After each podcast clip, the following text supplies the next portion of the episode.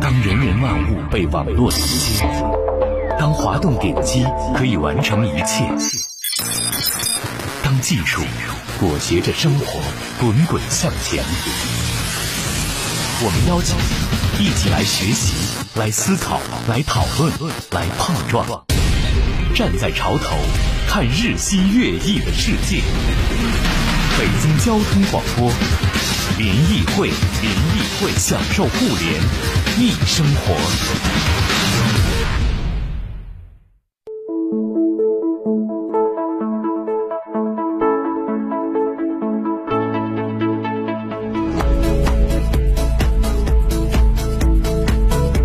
享受互联易生活。这里是联谊会，大家好，我是盛各博位。下午好，我是徐冉。周一又到了我们和大家来聊聊一周互联网热点的时候了。今天呢，我们和大家来聊聊美团的财报啊，我们来看看二零二一年亏损了二百三十一亿的美团亏在了什么地方。嗯，据说现在它每送一单外卖会亏超过一块钱。对，大家可能会在想，你看啊，我每叫一单外卖，我都会花六块到八块或者的可能配送费哎，对，怎么还赔？对为什么他们赔了？对，一方面呢，咱咱们看到大政策上要求平台要对包括餐饮企业和这个骑手啊，嗯呃，一是要给骑手更多的钱，第二给餐饮企业的佣金要下降。是另的一方面，美团还在赔钱，但咱们说这个事儿，生意要运营下去，总得要有盈利的可能和希望啊。是的今天我们也和大家一起来探讨一下，作为在我们这样一个强消费啊，消费活力特别强，尤其是像外卖啊、社区啊这样的消费能力越来越增长的当下，美团这样一个旗舰型的企业啊，未来面临的方向到底是什么？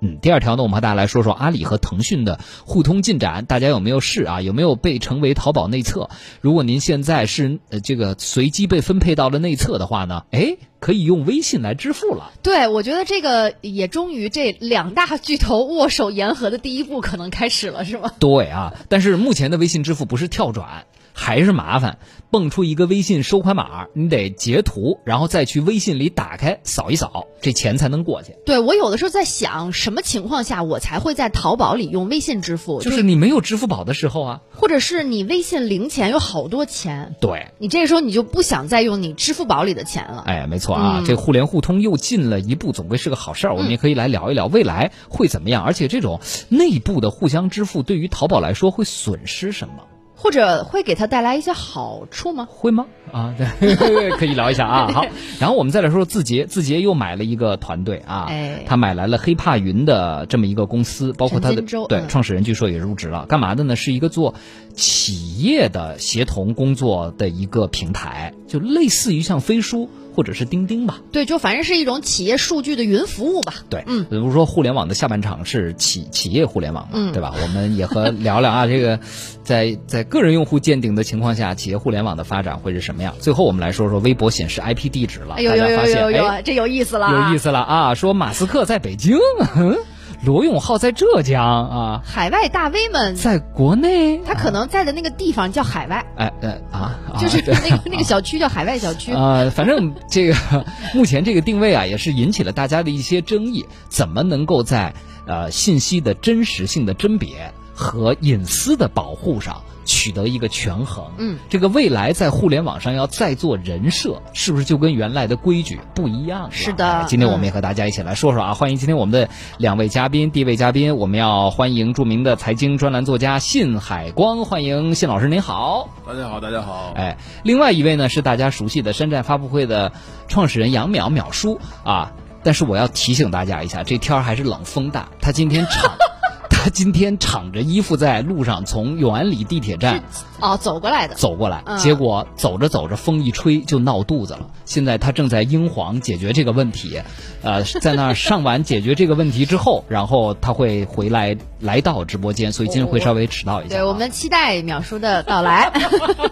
哎，信老师多好，穿的多多，羽绒服都还裹着呢，是吧？对对对对，这个天儿真的挺容易着凉的啊。各对位啊，这个乍暖还寒时，大家更是要做好保暖的工作。那我们就先来看看美团的财报，向老师看过吗？美团的财报呃，我我看了，看了哈。那我们先把一些主要数据跟大家分享一下，然后向老师把话筒推的离自己稍微再近一点，对好，的跟卡拉 OK 一样啊。好，我们先来看一下一些主要的数据啊。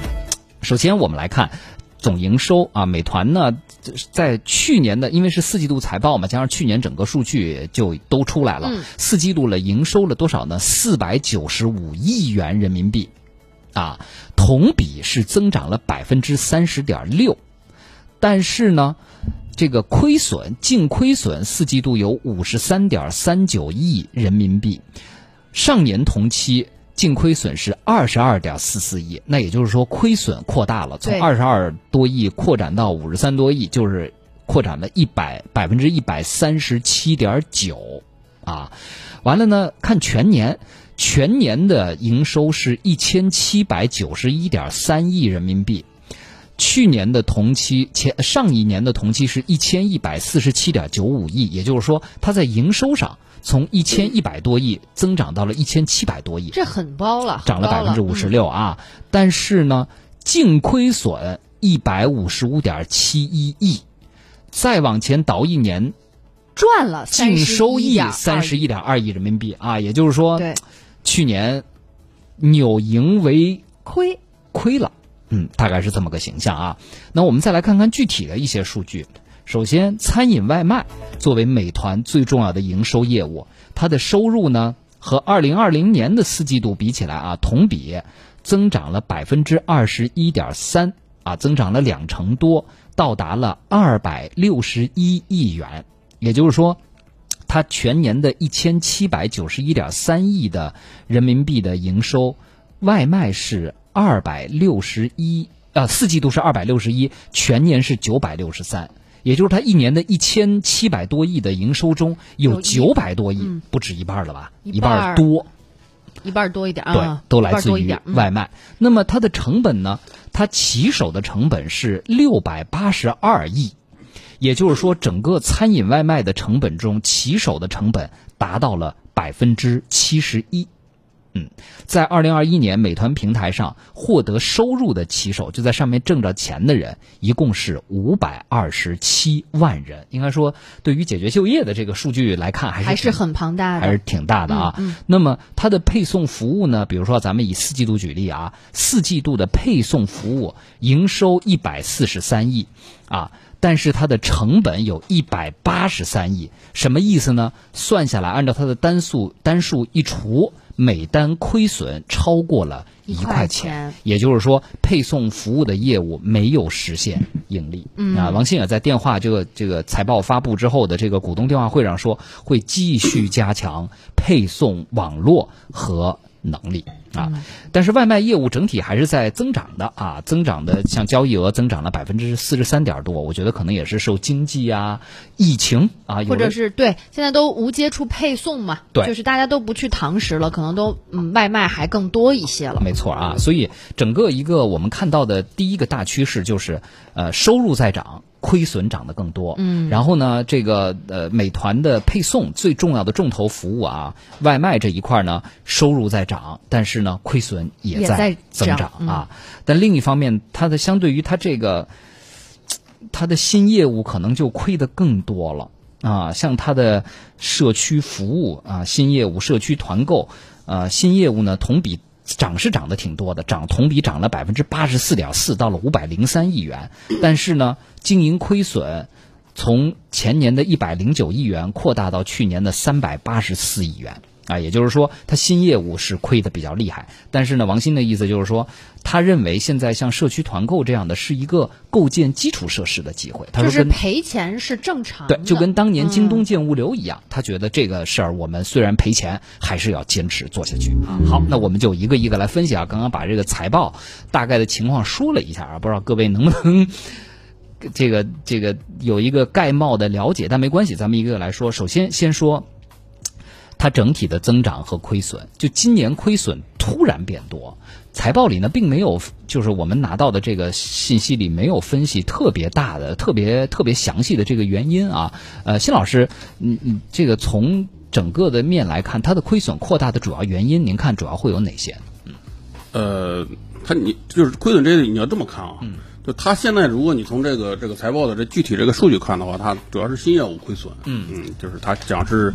新业务巨亏是三百八十四亿嘛，社区啊什么的，然后另外就是给这个商家的这个让利，还有骑手的这个这个多发的钱是吧？那这块儿应该有很大的支出。嗯但是你要怎么看这个这个利润这个问题？嗯，就是刘强东当年，刘强东是一个亏损好多年的一个亏损的 行家嘛，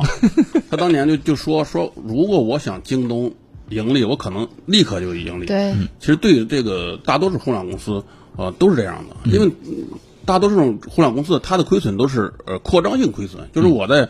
嗯烧钱砸市场或者什么，这个时候它会产生很大很大的亏损。你像亚马逊一亏亏了十几年、二十年，嗯，那你那你如果是我不想亏损，那我不扩张了不就完了吗？嗯，所以说美团这个亏损这个东西其实是呃很简单的，我觉得对互联网公司。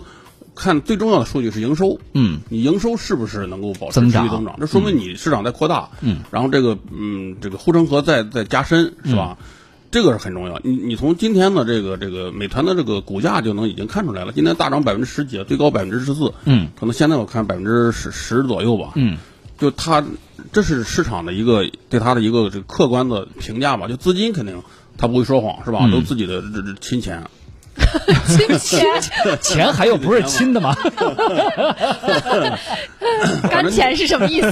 对对对对。你这概念发明的好啊！不是我之前说了，他意这思意思就是说这个这个钱这个东西不会说谎的，你花出的钱肯定是真心实意的，我不能拿钱造假嘛，是吧？嗯嗯嗯极少极少。嗯所以说对，你要是看它的营收，我觉得是还是还是很强劲的。嗯，而且同比还有的一增长确实很可观了。对嗯啊，所以也就是说，对对对其实对于美团这样的还在扩张期的公司，只要它的营收增长的规模和幅度在，亏损就不是现在特别重要的问题。对你还有一个还有一个问题你要注意啊，就是说，你你今年以来这个互联网公司压力很大呀，各方面儿，它本身它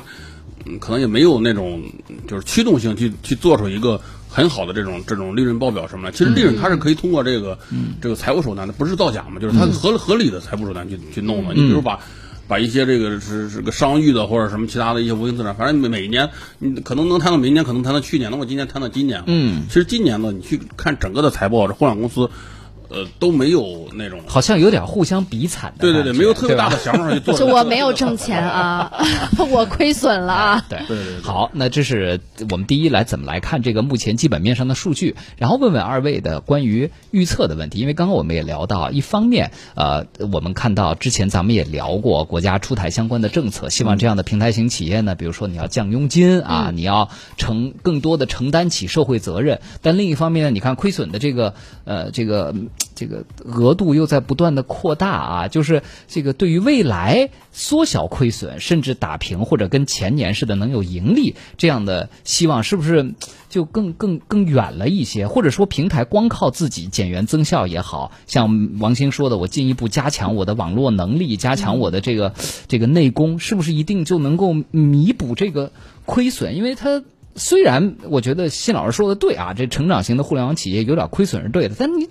老亏得着亏到什么时候来？淼叔先说说呗啊，嗯，这个其实我觉得我很赞同辛老师的观点啊，就是美团这个其实今天资本市场也证明了大家对它的乐观，有一个数据也说明了，刚才已经说了，就是营收在增长。嗯，另外就是有一个很重要的数据是去年全年的交易用户数，也就是它的用户数啊，嗯，达到了六点九亿。嗯。同比增长了百分之三十五点二。我们要知道，美团这个规模的公司，它还能够这个二十三十的这个增长，嗯，实际上是非常难得的，而且是用户数。嗯，呃，美团这公司有个特点，就是一旦用户来了，有非常它这个流量利用率会非常高，因为它服务非常多。你可以美团优选进来注册一个新用户，那你就可以进来之后，过不一段时间你肯定就点点外卖，嗯，呃，你可能甚至再过一段时间出差的时候去酒旅去买，然后包括线下娱乐、吃餐饮，也就是说它对一个流量的利用率是非常高效的。那么这么说来，它它就是它去新增用户的话，对它来说就是或者说我们说白了就是买这些新增用户，它付出一些成本是值得的。嗯，那么新这个新业务虽然说就是这个以美团优选为主的这些新业务亏了三百多亿。但是我们也看到它实现了这个用户的增长，嗯，六点九亿用户在中国互联网应该是第四左右吧，嗯，啊，腾讯最高，阿里第二，然后拼多多第三，差不多在第四了，应该是，嗯，也就是说它这种来说，它是实打实的在有自己的这种增长，嗯，呃，包括我刚才说的，它流量利用率非常高，所以说我觉得也不用担忧。刚才辛老师也比了，就是当年亚马逊这个非常典型，当年这个贝索斯跟投资人作对的时候，他就是。他有一年，他就突然就做了个财报，就是我今年就盈利一块钱，嗯，以前一直在亏，嗯， 我就盈利一块钱给你看，就是想盈利随时可以的。嗯，但是那时候大家知道，就是美国互联网泡沫也刚破灭，那时候就不停的买服务器，嗯，买服务器，买这些这些资源，就把基础设施搭好，打内功。别人恐惧的时候，我贪婪。嗯，对吧？我觉得美团现在也处于这种阶 段，就是现在大家都都都都都觉得好像互联网行业怎么样怎么之类的，那没关系，我就大量的去拓拓我的基础设施，加深我的城墙和护城护城河，嗯，这些功夫去做就好了。嗯，总体来说，我觉得就是我我对美团，包括它以前有几次大跌，咱们节目里面分析，我说我一直觉得它这公司的竞争力是在的，而嗯且未来的预期也还是在的。对对对，嗯它这个这个互联网公司它是有个节点的。就是你，因为它是有这种网络效应，还有规模效应，是吧？这两个效应，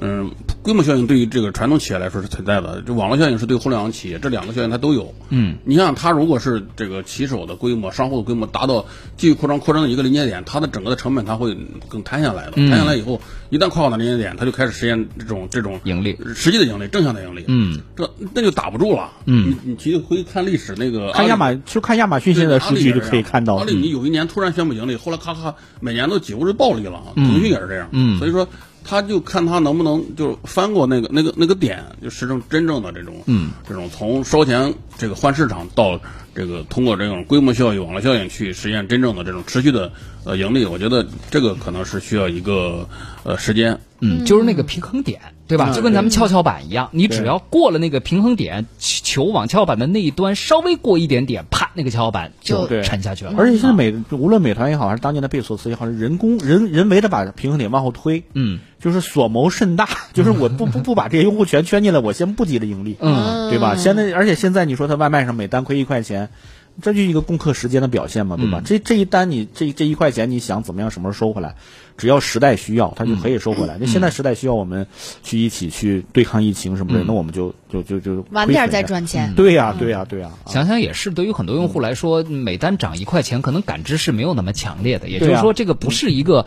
没法实现扭转的数据，不过就是 看它有没有到时候嗯对而已对嗯对对，吧？现在战略性亏损一下，嗯，哎呀，对真是战略做性大亏损企业的思路就跟怎样做点小生意的完不一全样不一样，是不是？ 对，做小生意点儿。今天我要是不不盈利，我啊明天就没有办法开张了。对啊，那做大生意好，然后我们来说说它的新业务啊，关于社区团购这一块儿。那以社区团购为主的新业务呢，它同比增长了百分之八十四，幅度是非常大的啊，达到了五百零三亿元。但是刚刚我们说经营亏损呢，从一百零九亿元扩大到了三百八十四亿元，就是收入增长百分之八十四，亏损扩大百分之二百五十二。所以还是说他应该再加强自己的基础设施的投入。对，嗯因为我们来看一下啊，就是王兴说的这个话啊，我我问问二位嘉宾怎么理解？说王兴在这个股东的电话会上表达了坚定的信心，就是对于这个新业务，就是以社区团购为基础，他说。美团优选作为社区电商业务，或许是五年甚至十年一遇的最佳机会。获得构建电商基础设施的机会并不是那么常见。如果看淘宝、京东的历史，我们非常认同基础设施建设需要非常多的投入，一旦建成，将有机会触达更大范围的用户，并有机会创造新的价值链条，会为社会带来新的价值。我们对此非常坚定。前半段大家都能懂啊，也就是说，这个社区团购这种基于社区的基层的这个能力，它会进一步去加持它，花钱花钱花钱。但是可能需要二位帮我们畅想一下，他所谓提到的创建新的价值链条和为社会带来新的价值，可能会是些什么东西？辛老师，他这个事儿你要从两方面理解啊，我觉得第一方面就是从这个利益角度去理解，嗯，给就是投资美人团画饼吗？对，不是，刚才鸟叔不讲了吗？ 就是美团，它现在一个很大的一个目的就是把它的流量这个价值吃干拉净，是吧？嗯嗯嗯。然后，那你现在它已经有流量了，那我怎么把把它这个价值开发出来？除了你送外卖之内，我我把你然后也拉到电商上来。嗯。你从这个角度去，它是它其实是美团是可以抢阿里是吧？拼多多他们的饭碗的，包括呃携程、嗯叮咚啊，每日优先呀、对吧？啊，嗯但这一块儿就呃就比较难，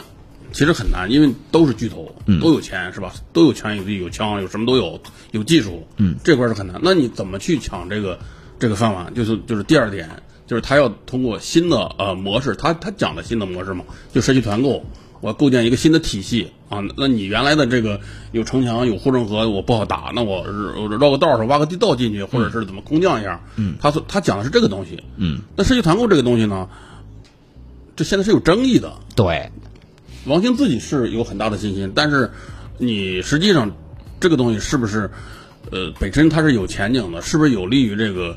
这国家的，是吧？有大的社会利益，是不是真的是正向的？这个是有争议的。对所以我觉得他这个是他的很大的呃一个一个挑战，因为呃前一段时间也争议过这个，他怎么说呢？就是说你实际团购。呃，你电商也好，那那是大家都理解了。那你实际团购可能是有一些没被电商去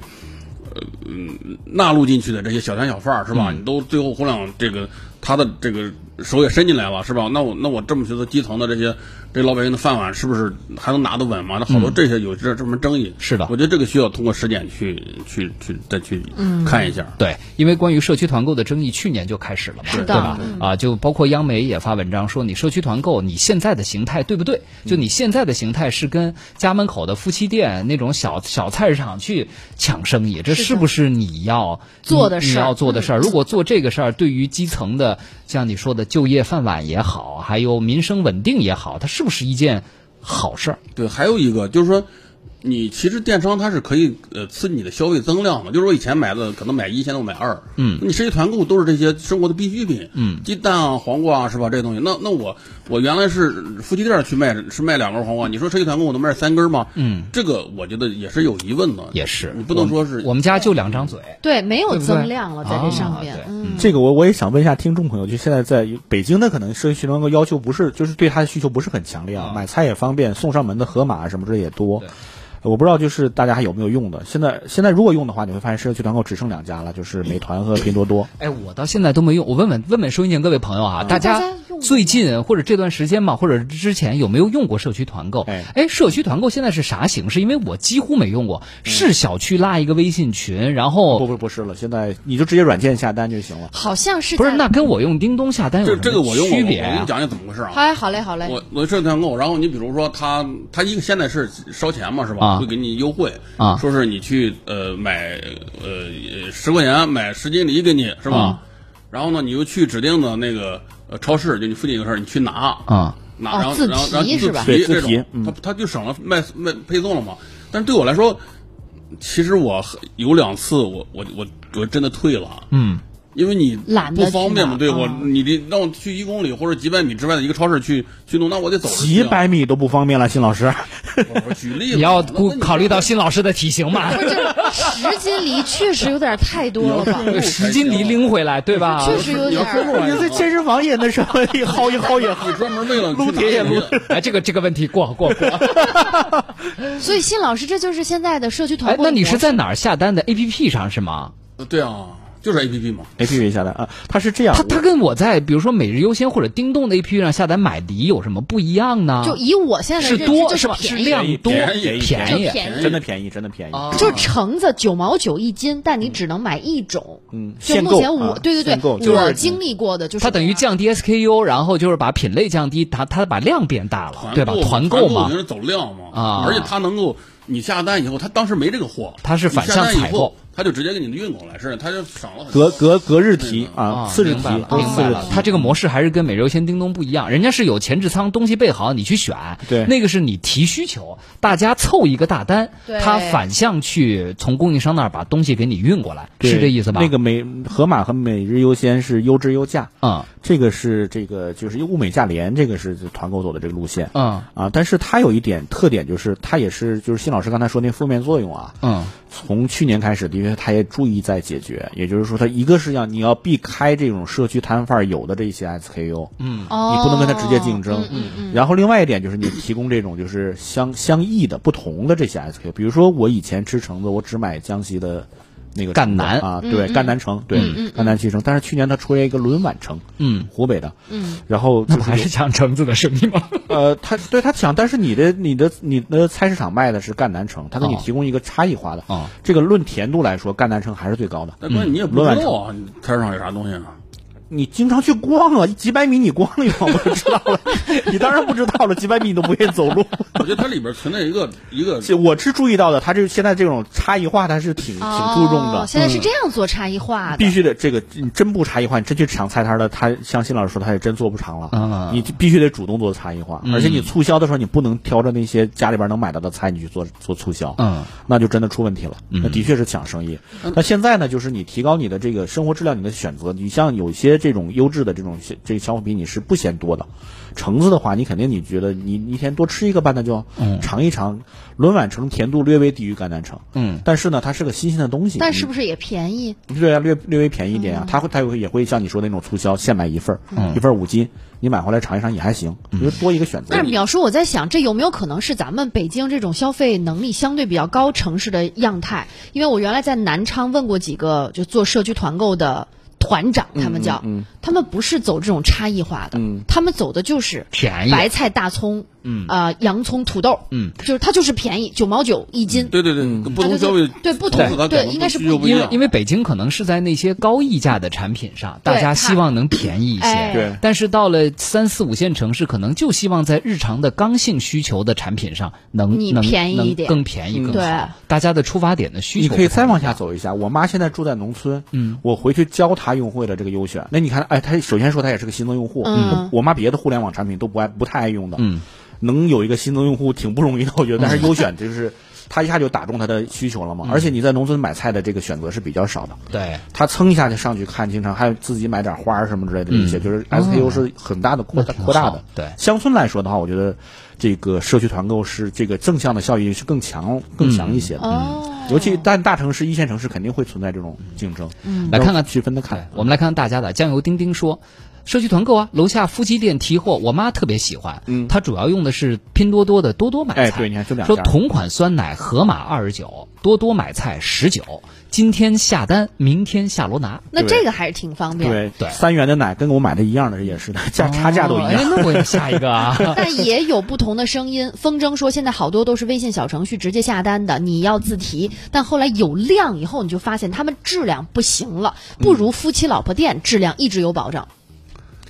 就是稳定性的问题。哎，对我觉得这个有说可的能。说的也对，说的有哎道 理的嗯对而且 OS 很多时候是新 SKU，你如果瞄准一个牌，就像你买酸奶就买瞄准一个牌子买是没问题嗯的，但是它有很多新的 SKU 上面品控的确会有波动。嗯，对，而且你像这水果这种东西不好品控，嗯生鲜。那你说我是卖成品奶是可以的，对那水果弄一堆梨，它里边有烂子，你没办法，你没你我找你退它，你只能把这单退了，是吧？那个那那个店它不负责这个东西。对对，OS 又说，我妈用啊，盒马、拼多多啥的都用啊，这些就跟一个个菜市场一样，比价格买便宜。小区里一堆老头老太太用，群里还有发红包的，嗯说我还没事儿给我妈去自提点拿东西。对北京社区团购也啥都有，我看过我妈进的那些群，东西也不少呢。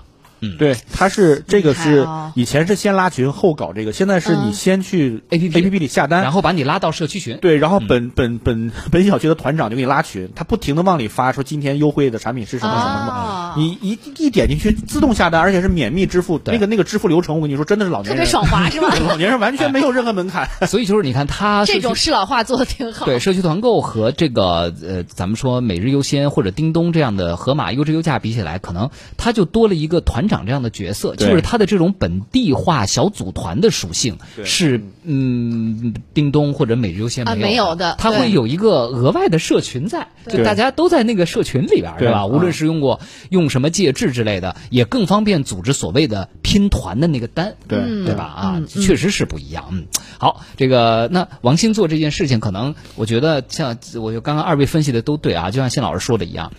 就是他可能。基于淼叔刚刚说的，因为他能够充分的利用流量，嗯对于他来说，其实他各方来的流量啊，它是一张网一样，就是我这儿进来的流量，最后能从那儿再出去， 对对吧？那儿进来的流量，哎，发现最后可能去订了个酒店，或者订了个外卖，或者是骑了辆单车，对对，没错，啊，嗯对吧？所以对于他来说，他现在构建的基础设施，我觉得不像可能不像刘强东呃，或者是淘宝当年构建的是一个可见的基础设施，他构建的是一张不可见的嗯网网络生的活网络，就是我们每个人的生活网格啊，这嗯个还真真是挺厉害的，难怪股票 嗯涨了，今天涨了多少了？不知道今天没看，而且没很看重要的一谢点老师刚刚看了呀，你买了吧？啥呀？美团团的的股股票票啊真是大涨了。他没有买， 他没有买。信老师套着呢，我知道了。 你你不要一来就戳人家嘛。但是，而且王鑫这句话扎心了其实是有那个有背景的。他说现在历史机遇非常大。其实有句话没嗯说，因为现在他最强劲的对手，阿里啊、腾讯啊，都是不能进这个领域的。嗯，尤其阿里现在在这领域是不太顺利的。嗯包括京东也也慢慢的也在往外。现在跟他竞争的只有多多。 拼多多真的就是历史机遇，就是你的对手都在喘息的时候，你要去大步的进去。嗯王兴是个战把握战略机遇非常强的人，啊，这句话原来是这么理解。他有他后边有那他不能说太明白，说阿里已经退出了，对我要努力，他不能这么说。但实际上就是因为从竞争的态势来说，也是美团是最大的对手，一直是阿里。对嗯就是无论是战斗力来说还是领域来说，那现在阿里这领域肯定是不不能做也不敢做了。那现在美轻团而必须易举应得该是不会进的。对啊，所以说就这也是他的一个战略机遇，可以说。好吧，我们进段广告来说说啊，阿里吧。这淘宝开了个微信支付，还开的开了一个半半吊子， 哈哈这个怎么感觉现在阿里束手束脚的呢？对，小心翼翼的有点啊啊，。嗯一会儿回来跟大家接着聊啊。各位有什么想跟我们互动的，可以发到我们的微信公众平台“联谊会”，互联网的联，小新闻字母 e 和开会的会，也可以通过我们北京广播电视台的官方音频客户端“听听 FM”，在收听直播的同时，在聊天室里跟我们来互动。一会儿见。联谊会，享受互联易生活。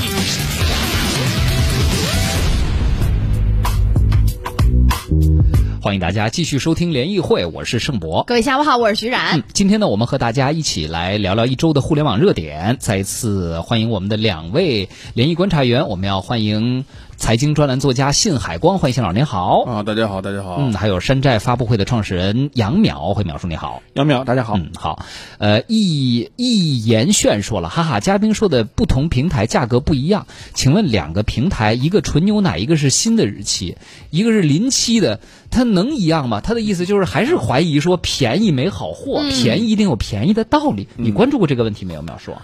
你酸奶拿回家三天就喝完了，这个临不临期，我觉得问题不大呀。啊，你是不在意这个是吧？对呀、啊啊、而且临期大家也都知道，其实就是它比那个叫有效期还是有弹性，有那个就也设了很宽厚的那个护城河的嘛。对对对吧你要很宽容，要老师啊说，精明的话，好多精明消费者都买零食。哎就是对对对就是看大家对于生活品质的要求，而且我注意过几次，我买的酸奶还真不是临期的，是吧？对，就是嗯品质跟贵的是一样一样的，是，的吧它有些是嗯特别包装的，是是有一不一样的。嗯，嗯，对，我觉得大家啊，这个在酸奶这个品类上啊，顺便普及一些小知识，就与其关注临期不临期，你还不如去看看它的成分，哎，对，到底就是是什么酸奶还是还是酸奶型饮料？对，或者是风味 儿酸奶，嗯风味儿乳对，对风味儿酸奶，就是如果你真的对于呃酸奶的纯净性、营养性要求特别高的话，那个配料表里的东西越少越好。哎像现在有一些那个配料表里连糖都没有。嗯就是牛乳和那个菌那个菌菌菌啊，对然后你要吃的时候，你要自己往里搁糖，或者他给你一袋蜂蜜往里搁。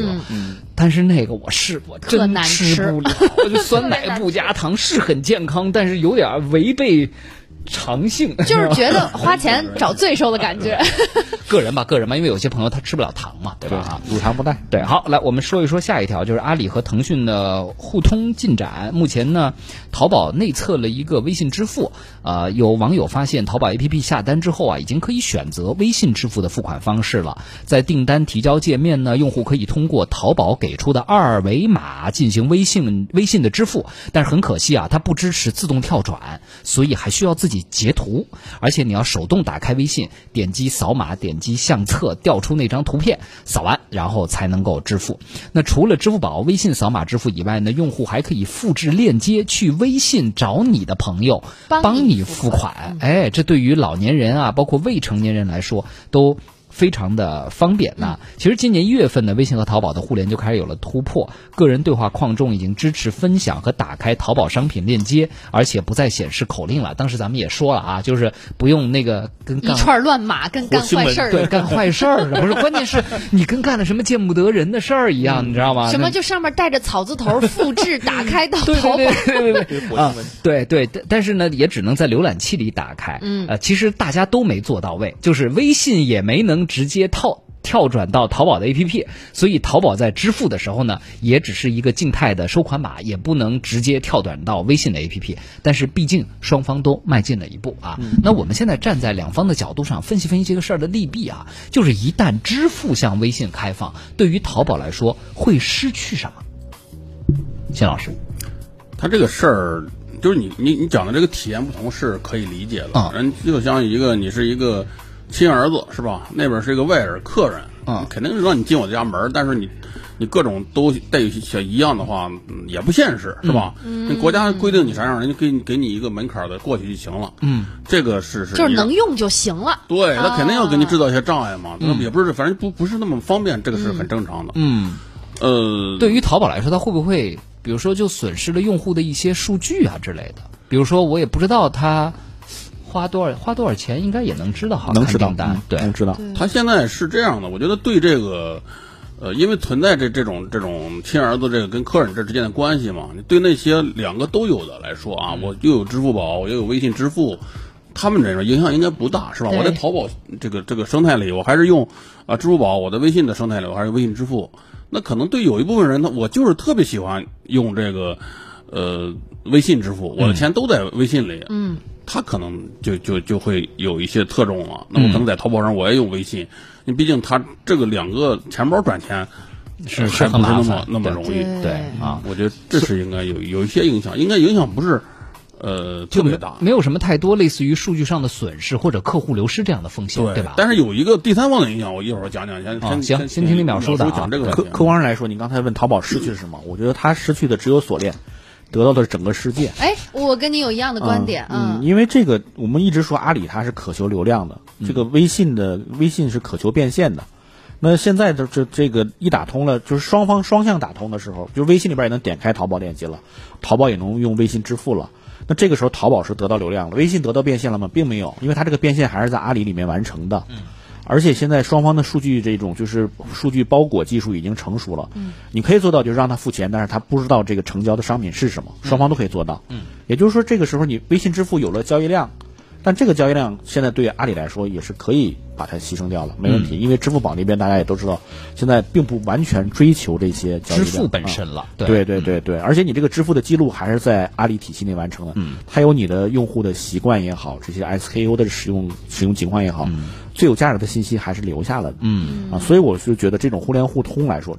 一旦互联互通，首先意味着流量打通，嗯，那对阿里来说，这就是纯粹的利好，可以说、嗯啊，对所以说我这是我的看法，嗯，对，就是对于呃阿里来说，其实多一个微信支付跟多一个类似于像什么那个银联啊银联的那个对云云闪闪付付啊啊什么的，对就没有什么特别大的区别，对吧？对啊，那但于对于微信来说，啊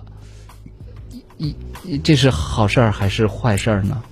这个肯定是我刚才就想说这个问题，啊就是影响很大。你觉得对等于微信是来说反而不是好事儿，对吗？不是，是你，你同时你是有代价的，你互联网通，你是要把这个微淘宝的这个链接是可以分享到这个微信的。对啊其实你这两年你发现一个问题，不就以前的咱朋友圈是微商非常非常多，对吧？对。到后来忽然就少了，为什么少了？是因为有了拼多多啊了，对吧？拼多多能把它的商品分享去，虽然拼多多有一段时间它的生意也不是太好，但是它比微商肯定靠谱啊。嗯。所以把微商给干掉了。嗯，然后这个整个的互联网生态里呢，有有这么一大批人是靠做这些小程序啊，或者这些做着微商的或者什么这些的人，所谓的私域流量活着。嗯，他，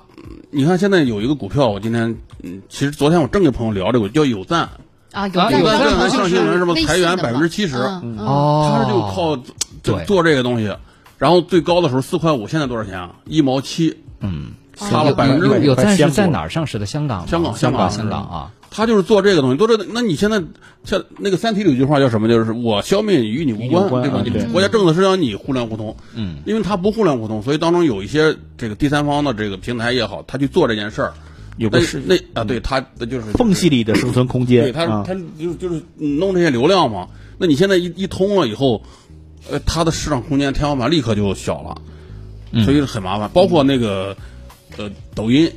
抖音能往这个微信里分了。分享了，那你肯定必然也会影响到快手啊。以前都是嗯快手一家，对吧？现在抖音其实也是可以往、往里分享的。就是巨头可以直接对话的时候，中介就失去了意义，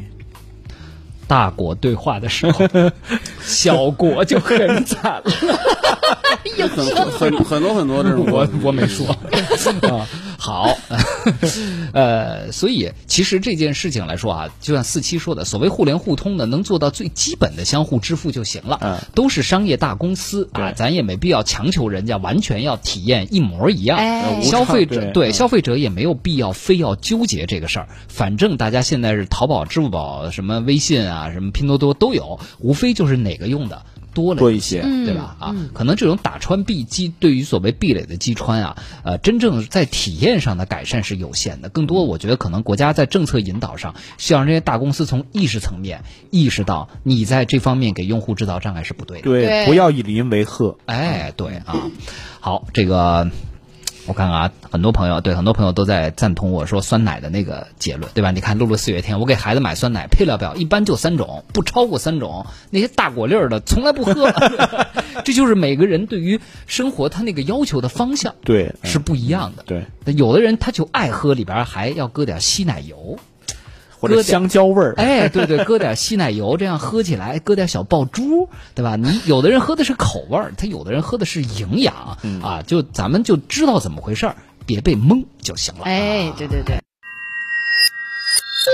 联谊会，享受互联易生活。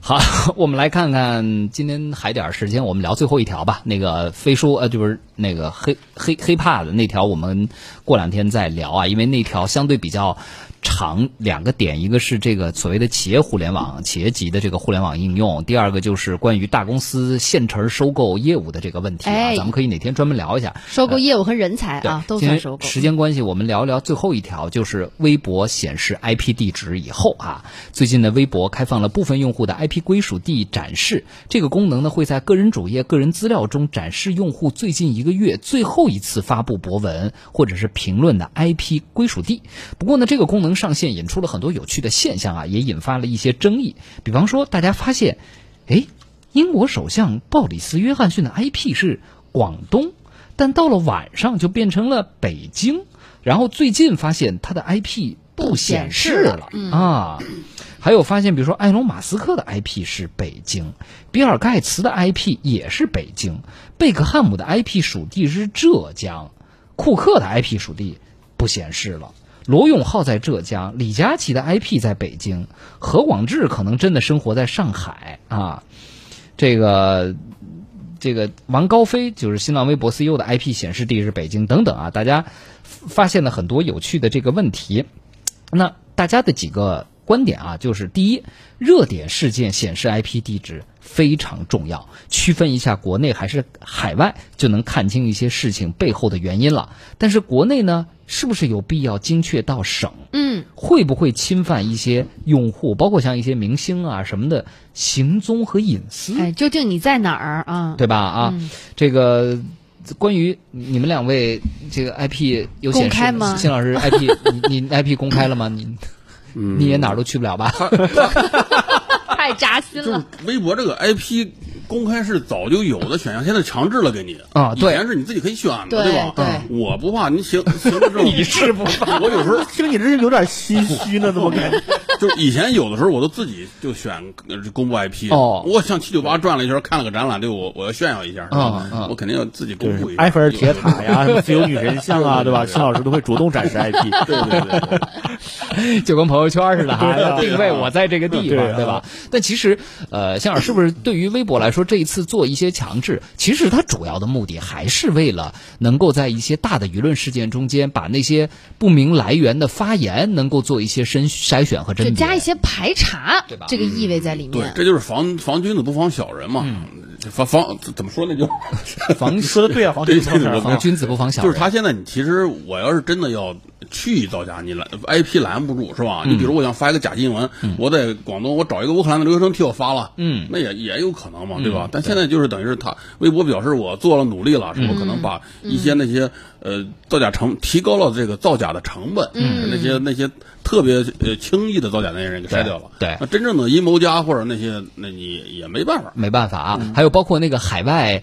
有一些海外资讯博主啊，就是就是我在海外嗯英国生活那些事儿对对对什么之类对对的对啊对，最后也都曝光了啊，对就知道原来其实你并不生活在海外，因为这样常规的更新，你老让外边的人，你如果外边真没人的话，你还真就更新不了了。嗯这跟你想偶尔发一次的感受不一样，对吧？ 啊，嗯，美这个国微博啊，归根结底它是一个公共属性大于个人属性的一个平台，嗯，所以说你只要在上面发言了，就意味着你是要承担一定责任的。所以我也不认为它公布了用户的这个大概的地址是侵犯了用户隐私，因为你如果想保护隐私，你可以不在上面说话。嗯，你发了言呢，你后边跟上一个你的所在省份，我觉得这是正常的，因为毕竟现在这个平台大家也看见它的巨大威力了。很多时候，无论是真是假的一条言论，可以引起了巨大的反响。是的，啊，那这个时候你说你这个要有，起码的你这个发言和你的归属地，就是有相同的属性，这要做到吧？这个、你不不能说我这个这个人在北京发一条说我在乌克兰的亲历什么的这些东西，嗯，所以我觉得微博这个措施，像谢老师说的，迟早要有。嗯，而且他现在选择公开是个比较好的一个机遇，嗯，让大家也慢慢习惯了，嗯，在这个平台上发言你是要文责自负的，嗯啊，就是其实微博现在的定义，尤其最近这一连串的事件看来啊，嗯它的这种公共舆论广场的这种呃功能已经是非常的明显了。明显对但越是这样，可能在上面发言的呃。这这我们说的真实性啊，包括立场等等，就更要受到一更些重要了对，更要受到一些审视，重要的审视。对社会的公共的规则的这些约束，哎，嗯没错啊，所以呃，其实从最近的舆论事件来看啊，这个微博的呃能力，就这种在公共意识平台上的这种能力，其实还是挺强的。但是就像我们前两天说的，呃，但他最近应该是在呃美国纳斯达克被列入了预摘牌的预摘牌的这个名单，所以对微博也出来说，就说这个我们反对把股价政治化，对吧？嗯但是，所以回过头来，我们虽然看到微博可能在股票市场上现在因为各种错综复杂的原因，呃，被列入预摘牌，但是。国内市场，我觉得好像现在越来越多的大家碰到大型公共事件，还会选择在微博作为主要的发声嗯，平台，它不可替代啊，这方面甚至有一些新闻我可能不去百度搜，对我去微博搜，看一嗯看，对对吧？没没有没有，就是它虽然现在争议很多，但是没有替代的平台，没有跟它竞争，它就是这种这种公开性的嘛。就微信朋友圈就是我一一圈人看，对就是像这种大家都看的这种嗯少。其哎，其实现在这个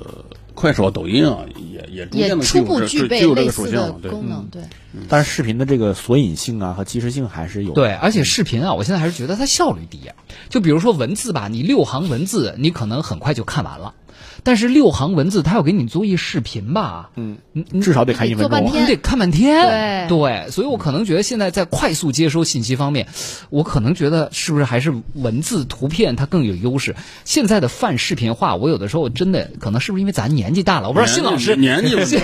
绝对是年纪问哎题。我我就这么跟你讲，我小我比我小十岁的人，天天捧着漫画看，我就不理解。我说你这这信息量太小了，你看半小时可能一个一三个字一页纸啊对他就是特喜欢看，那你嗯你咋弄啊？你辛不是辛老师很纪年轻的，现在是丰台的得分王，和平精英得分王里面， 跟一群十几岁的小孩儿，我跟你说在里边脱颖而出。 真的就是原来，比如说我现在玩游戏，我要找一攻略什么的哈。嗯你要如果原来是图文时代的论坛，人家给你一条文字、一个截图、一条文字，你一下就看明白了。对现在你看一全做成博主视频你得看半天，你才能知道，你还得记而。且它没有索引，哎，你还得记啊！对这不先这样，还拍一张照片。我觉得其实真的反而不如图文方便。辛老师，另外，这个抖音跟快手啊，咱们可以接下来再找时间再说这几个舆论环境完全不一样。我们最近要聊聊，我把抖音的个性化推荐关闭了。哎我的抖音现在跟快手一模一样。就是有些事儿你很难交叉印证，因为有算法的存在。一会儿下节目我给你们展示一 下，我被关了那个个性化啊推荐之后的抖音，这个哪天咱们一定要聊一聊，哎太太好有玩趣了了啊！